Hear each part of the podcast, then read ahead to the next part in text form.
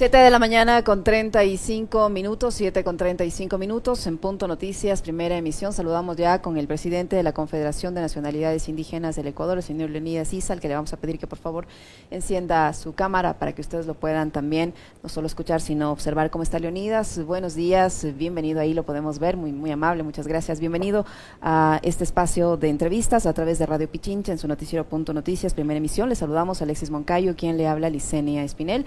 Usted ha dado ya una primera respuesta a esta acusación eh, que le hizo el presidente de la República, tanto usted como al expresidente Correa y al exalcalde de Guayaquil, Jaime Nebot, que son parte de una mafia o de un triunvirato que buscan la conspiración, la desestabilización del gobierno del presidente Guillermo Lazo, eh, Lazo en momentos en que se vive este escándalo, los coletazos del escándalo de los Pandora Papers y en momentos en que la Asamblea Nacional eh, va a comenzar una investigación para esclarecer la revelación que es fruto de una investigación periodística. ¿Cómo toma usted y cómo han tomado sus bases esta acusación que sin duda es grave? Usted dice que es una cortina de humo para aminorar la, la expectativa o las críticas que ha generado este escándalo en el país, pero más allá de eso, esto demuestra que no hay ningún gobierno del encuentro, que hay un gobierno de la acusación, de la amenaza, porque también hay una amenaza de, frente hacia la Asamblea Nacional, contando los días para un supuesto decreto de muerte cruzada. ¿Cómo lo toma usted y cómo han tomado sus bases esta reacción del presidente de la República? Leonidas, buenos días, bienvenido.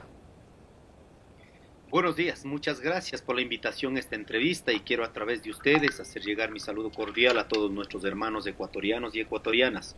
Me ratifico en lo que hemos dicho, el presidente de la República ha caído en pánico, con chismes políticos, con especulación, con mentiras, pretende posesionar criterios que en la realidad es imposible simplemente. Y debemos recordar al presidente de la República que él se comprometió con muchas demandas que ahora no está cumpliendo con el pueblo ecuatoriano, a la cual él es el presidente de la República que debe resolver estos temas. Y no es un problema de mm, criterios de tres actores políticos o en este caso, en nuestro caso, como actoría de organizaciones sociales. Si vamos a ver, seguramente es criterios, eh, tenemos coincidencias de criterios de millones de ecuatorianos frente a este tema. Entonces, no es un problema del señor Nebo, del señor Correa, del señor Isa. Es un problema que la mayoría de los ecuatorianos estamos demandando los temas urgentes. El, tema de los combustibles, el tema del bajo precio de los productos de los campesinos, el problema minero en nuestros territorios, el problema, en este caso, de la flexibilización laboral y el problema de los créditos impago al día de hoy. Estos son como los temas centrales que el presidente de la República, en lugar de andar mirando cucos, en lugar de andar mirando fantasmas, lo que debería es responder sobre los problemas reales. Y aquí el único desestabilizador en sí mismo es el presidente de la República. Se está autodesestabilizando para sí mismo. Y si miramos cuáles son las condiciones mínimas, principios mínimos de la democracia, él pretende instalar la desestabilización, degradando eh, lógicamente reduciendo los problemas de la Asamblea a un problema, como él mismo ha dicho, arreglo de, pan, de empanadas. ¿Cuál es el fin? Degradar la Asamblea y lógicamente instalar la, eh, el tema de la desestabilización a la Asamblea Nacional. Entonces el presidente de la República lo que acusa a nosotros, en este caso está él ejerciendo esa posibilidad de desestabilizar, de desestabilizar a él mismo como ejecutivo, pero también a otras funciones del Estado. ¿Cómo está, Leonidas? Buenos días. Em, yo tengo dos preguntas eh, que quiero enlazarlas. La primera, ¿son cucos únicamente? ¿Son fantasmas? Eh, ¿Son chismes en los que basa el presidente su acusación? ¿O usted sí ha conversado con, con Correa y con Nebot? ¿Hay algún acercamiento con, con estos dos personajes o nada que ver? me parece, por eso digo que son cucos tan grandes que ha inventado. Yo jamás he tenido la posibilidad de conversar, ni ahora, ni antes, ni en, el inicio de los años, ni en ningún tiempo, con el señor Correa, ni con el señor Nebot. Jamás he tenido la posibilidad de conversar, que quede absolutamente claro esto para el pueblo ecuatoriano. Pero no nos olvidemos, el acuerdo que llevó al triunfo del señor presidente Lazo ¿Acaso estaba opinando el movimiento indígena, el señor Riza o la CONAI diciendo, oigan señores, este, el acuerdo creo Partido Social Cristiano que llevó al triunfo? Y ahí también hay que decir, ¿quién rompió, pues, en este caso, esa, esa alianza? Que van, que quieren culpar a nosotros, que no hemos tenido nada que ver en ese escenario político. ¿No fue acaso el 14 de mayo, en este caso, por las candidaturas a, presidir la Asamblea Nacional, no fue por ese hecho político que en este caso se rompieron esa relación? Pues yo no puedo responder por, los, por las condiciones políticas que ellos armaron en ese caso y que la rompió el señor presidente de la República. Y aquí no podemos aceptarla cuando dice hay una mafia. ¿Qué es una mafia? Es una organización criminal organizada que puede ser a nivel mundial. Yo sí le puedo decir al señor presidente de la República, 600 mil millones de dólares en el mundo aproximadamente están guardados en los paraísos fiscales. Y muchos de los recursos que están en paraísos fiscales son de narcotraficantes, los que evaden los tributos en los países, los que lavan el dinero del narcotráfico. Esos recursos guardan allí. Ellos sí son criminales. Así que, presidente de la República, si usted está en este momento con un antecedente y tiene una responsabilidad a nivel mundial, hemos quedado en vergüenza a nivel mundial porque también, señor presidente, tendría una parte, una participación dentro de, las, de los papeles de Pandora. Entonces, si usted también está involucrado allí, ¿no será que está conjuntamente con los criminales guardando los recursos económicos que han sido ganados aquí en el Ecuador? No nos venga a poner estos criterios que realmente lo que provoca es indignación frente a la incapacidad de gobernar este país, de andar buscando terceros, cuando aquí el pueblo ecuatoriano hemos sido absolutamente claros. Los temas centrales en materia económica, más no ningún problema político, peor desestabilizar, siempre lógicamente garantizando el tema de la Yo quería conectar esa pregunta que usted me ha dicho que no ha conversado con Nebodi, con Correa, ni con nadie de ellos, con otra pregunta. A partir de una exposición pública del presidente la semana pasada, no me acuerdo bien si fue martes o miércoles que salió a hablar en la, en la Plaza Grande en este discurso el presidente Lazo volvió a referirse al encuadre de octubre. Dijo eh, que va a defender Quito en contra de los violentos, que van a venir nuevamente a incendiar la capital y demás. Entonces, el presidente estaba ya construyendo un encuadre parecido al que construyó Lenny Moreno junto a María Paula Romo en octubre del 2019. Eh, y, ahí quiero preguntarle directamente, ¿ustedes están preparando una nueva gran movilización? Eh, estamos viviendo el mes eh, donde se recuerda dos años de lo que sucedió en aquella manifestación social. Eh, ¿Ustedes están preparando una manifestación igual de grande que la de octubre del 19 o no, Leonidas? ¿Cuál es la estrategia que ustedes van a usar para, para, para también manifestar su oposición a las políticas del gobierno? Todas todos los años, todos los gobiernos de turno solo han escuchado con movilizaciones, aún después de agotar todos los mecanismos democráticos de diálogo.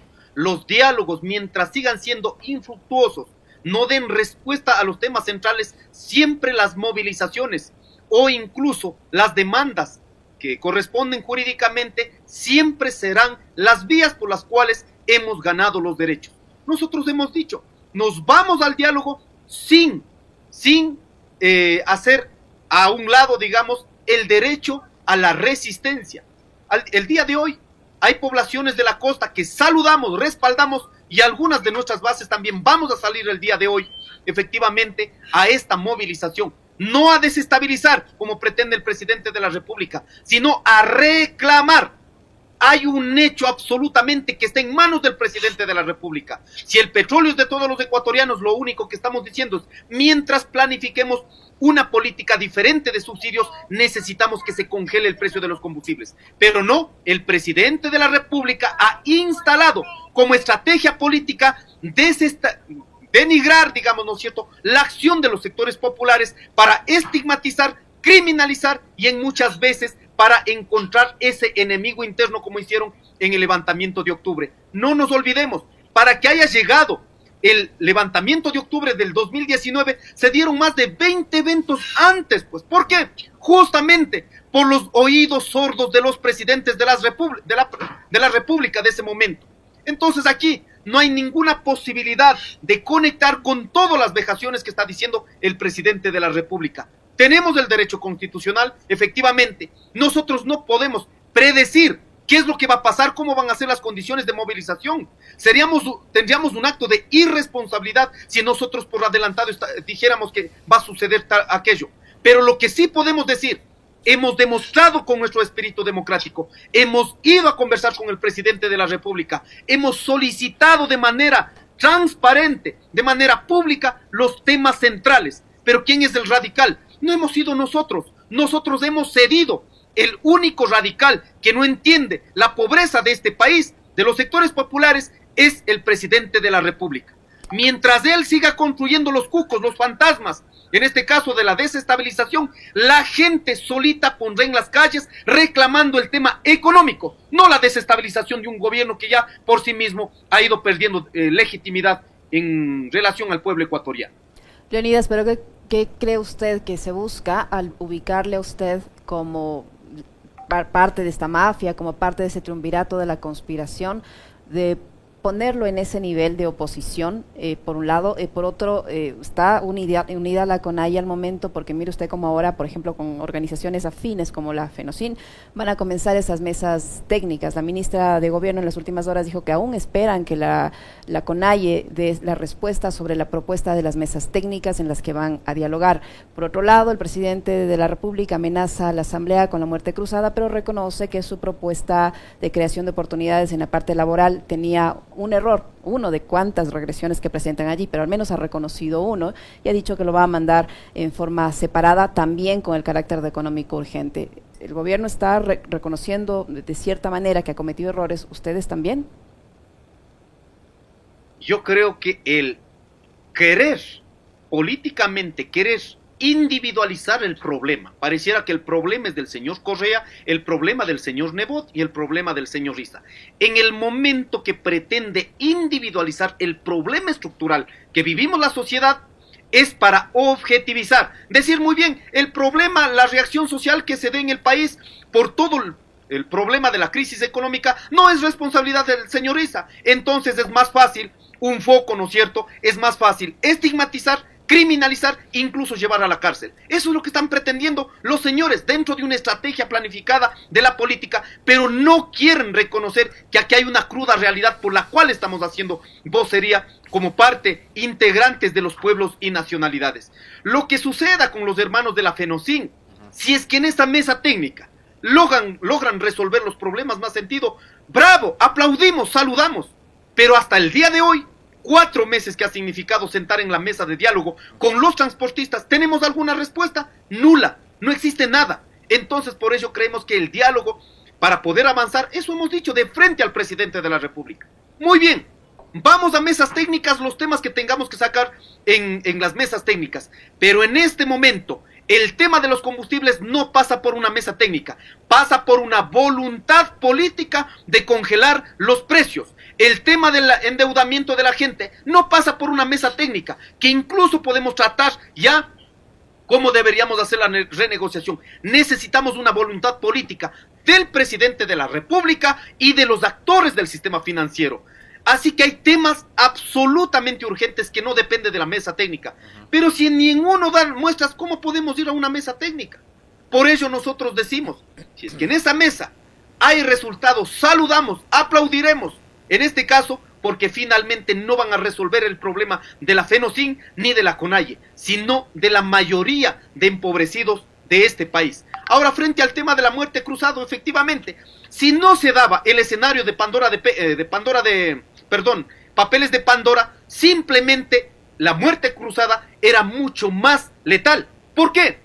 Si hemos visto en los últimos meses, hay actores, asambleístas desde adentro que están desgastando a la Asamblea Nacional e instalada desde afuera, en este caso una asamblea incapaz, irresponsable, todo lo que hemos venido viendo. ¿Cuál es el afán? Degradar la asamblea. En este caso, bajar los números, eh, el porcentaje, para que el golpe sea absolutamente corroborado con esta estrategia.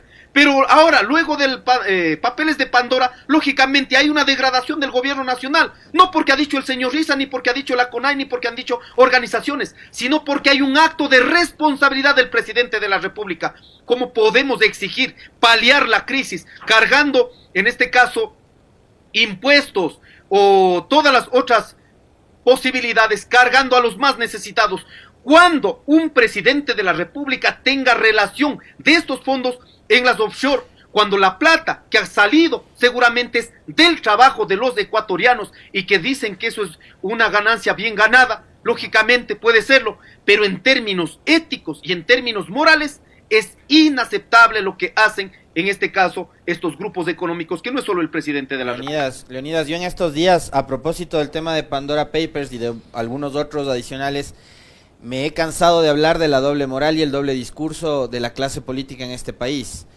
Em, quiero, quiero invitarle a escuchar un extracto de un video del, del, del hoy presidente Guillermo Lazo en una asamblea del movimiento indígena por allá en agosto del 2015 cuando eh, había unas protestas en contra del gobierno de Correa. Escuchemos a, a Guillermo Lazo en esa época precandidato presidencial esta mañana, en primer lugar, para desde este recinto enviar un saludo y solidaridad a la rebeldía de ese pueblo indígena ecuatoriano.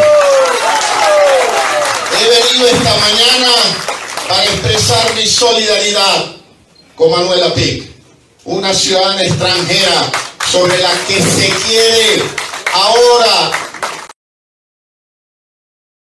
53. Ese era Guillermo Lazo en agosto del 2015. Ahí decía que él saludaba y celebraba la rebeldía del pueblo indígena. Hoy Guillermo Lazo es presidente y parece que esa rebeldía termina incomodándole. Yo le preguntaba a Leonidas Diza si es que va a haber o no una movilización, porque el presidente Lazo ya los acusó directamente de, de, golpistas, por un lado, de, de formar parte de un triunvirato para la desestabilización y dijo que va a defender a Quito de los violentos. Entonces, eh, me imagino yo que se refiere también eh, a lo que podría originarse a partir de, de, una protesta como la de, hace dos años. Entonces, ¿qué le parece a usted eh, esta, este doble discurso de parte de Guillermo Lazo cuando antes celebraba las manifestaciones indígenas y hoy le incomodan y llama también a contramarchas, ¿no? A sus simpatizantes para que vayan a respaldarlo el próximo miércoles cuando viene sobre criterios de aquellos políticos que quieren ganar la presidencia, todo lo que hace el pueblo es saluda. No se olviden también en este mismo discurso cuando eh, realmente tan airadamente decía que él iba a dar hasta la última gota de sangre por la lucha de los pueblos indígenas. ¿No se acuerdan eso? En el mismo video seguramente está. Y asimismo, el presidente de la República saluda la rebeldía. Y ahora que estamos diciendo, señores, necesitamos resolver estos temas, entonces somos desestabilizadores, somos antidemocráticos. Realmente no es solo doble moral, sino ha instalado una política a partir de la mentira. ¿Cuántas veces deja, diga la mentira pretenden posesionar como una verdad absoluta? Por ello debemos rechazarla. Y por eso mismo muchos de nuestros compañeros cayeron en la trampa cuando acabaron diciendo preferible un banquero que un dictador. No se olviden, por estas mismas similitudes que ahora. Y hoy estamos a puertas de ir a un proceso hiperpresidencialista, ¿no? Porque si Lazo decide ir a la muerte cruzada, gobernará él vía decreto, quién sabe por cuánto tiempo, porque acuérdese lo que pasó en Bolivia después del golpe de Estado en contra de Evo. No se convocó pues en el tiempo que decía la Constitución a nuevas elecciones. Así es, por eso tenemos que estar absolutamente claros. El presidente una estrategia de la Asamblea, desgastarla. ¿Para qué? Para ir a una, muerte cruzada y en esa muerte cruzada, lógicamente, sea el presidente el que tenga la razón, más no él, más no la Asamblea.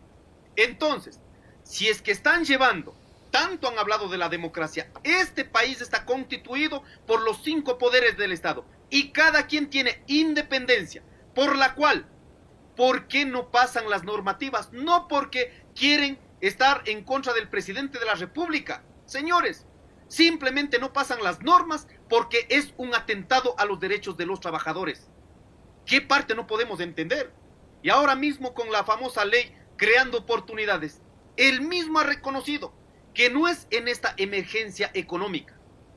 Él ha reconocido que con su fundación han venido trabajando más de 10 años para esta ley.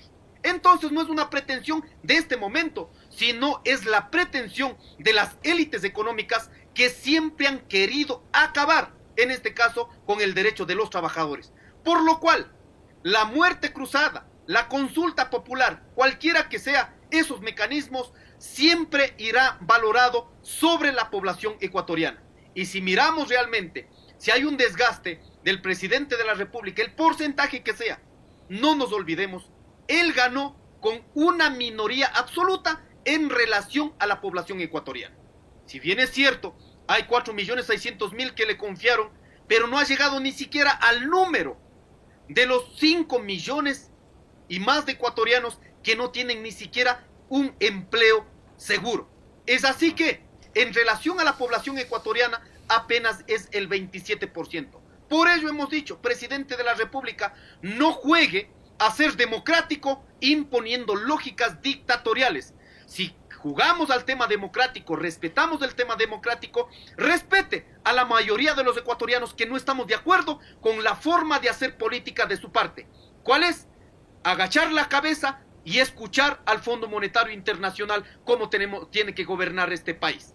En consecuencia, nosotros, como hijos de esta tierra, somos ecuatorianos, estamos en la obligación de poner nuestros puntos de vista dentro de este sistema democrático y rechazamos que seamos por poner estos puntos apegados a la realidad, rechazamos que seamos acusados, en este caso, de golpistas, de desestabilizadores, o peor, como él mismo ha puesto, y a la cual le he demostrado en dónde están los, los recursos eh, económicos de paraísos fiscales de muchas mafias, a la cual él está en este momento involucrada. Leonidas, ¿qué posición tiene usted? La CONAI ha conversado con sus compañeros de Pachacuti respecto a este anuncio del presidente de la República de enviar por separado la ley de creación de oportunidades en tres cuerpos, dos de ellos con el carácter de económico urgente amparándose en el estado de excepción que rige para el sistema carcelario. Al tratarse de dos proyectos económicos urgentes, limita la posibilidad de debate y de participación de los diferentes sectores de la sociedad en la construcción o en al menos en, poner en blanco y negro estas normativas para que la gente sepa eh, qué peligro encierran estas leyes o qué beneficios también. ¿Qué posición tienen ustedes y cuál va a ser la posición de sus compañeros de Pachacutic? Primero yo creo que el presidente de la República, en su nivel de intolerancia, que estaba configurando estos antecedentes para, para imponer una lógica en contra de la Asamblea, por lo menos ha reconocido que tuvieron la que no construyeron por lo menos los términos técnicos referenciales a la ley, donde dice con absoluta claridad tiene que ser de manera unida sobre una materia. En ese sentido, el esfuerzo que ahora están haciendo para por lo menos enviar por separado en las tres materias, me parece que están reconociendo la falla que cometieron desde el inicio y no lo hicieron de pronto porque no sabían, lo hicieron con toda intención de desprestigiar a la Asamblea Nacional.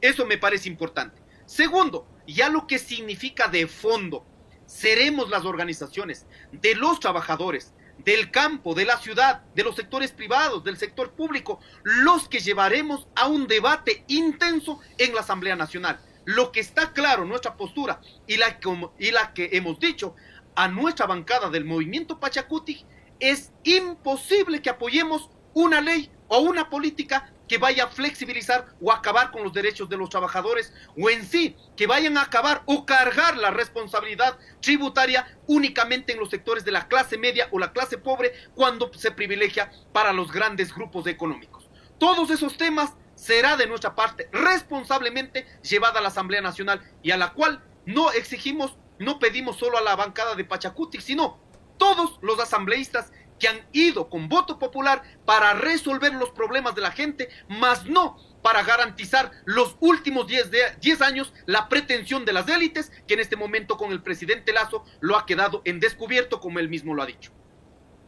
Leonidas, rápidamente, sé que tiene otro compromiso, así es que no le quitamos más tiempo, pero rápidamente que nos responda sobre su viaje a esta cumbre contra el cambio climático, cuál va a ser su intervención allí y rápidamente, Leonidas, por favor. Bueno, todavía estamos viendo si me voy o no me voy, así que en, en la posibilidad que existe, creo que es importante denunciar al mundo, mientras mantenemos un discurso hacia a nivel internacional, la transición ecológica acabando nuestros territorios, cuando el Ecuador y todos los países de la cuenca amazónica, los nueve países, deberíamos juntos luchar a nivel mundial que el 80% de la Amazonía debe ser cuidada en las condiciones naturales, porque gracias a la Amazonía es el pulmón de la humanidad. Si acabamos con la Amazonía prácticamente estaríamos nosotros siendo parte de una política de muerte a nivel mundial. Eso va a ser el mensaje, al menos con lo que está pasando en este momento, con nuestros hermanos Tagaer y Taro Menane, con nuestros compañeros que viven en el Yasuní. ¿Cómo podemos efectivamente garantizar la transición ecológica en una de las zonas tan sensibles y el otro tema en el tema minero. No podemos ir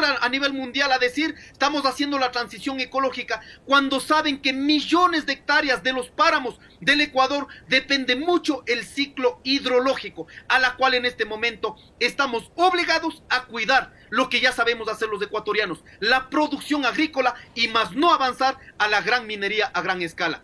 Ese será nuestro mensaje, por eso diciendo nuevamente en la posibilidad de nuestra participación. Muchísimas gracias, Leonidas. Leonidas Isa, presidente de la CONAIE, que ha estado con nosotros. Gracias. Muy amable. Muy amable. Muchas gracias. Un saludo cordial. Lo propio, gracias. Ocho con tres minutos. Interesante, Alexis. Tenemos que hacer una pequeñísima pausa. Muy bien.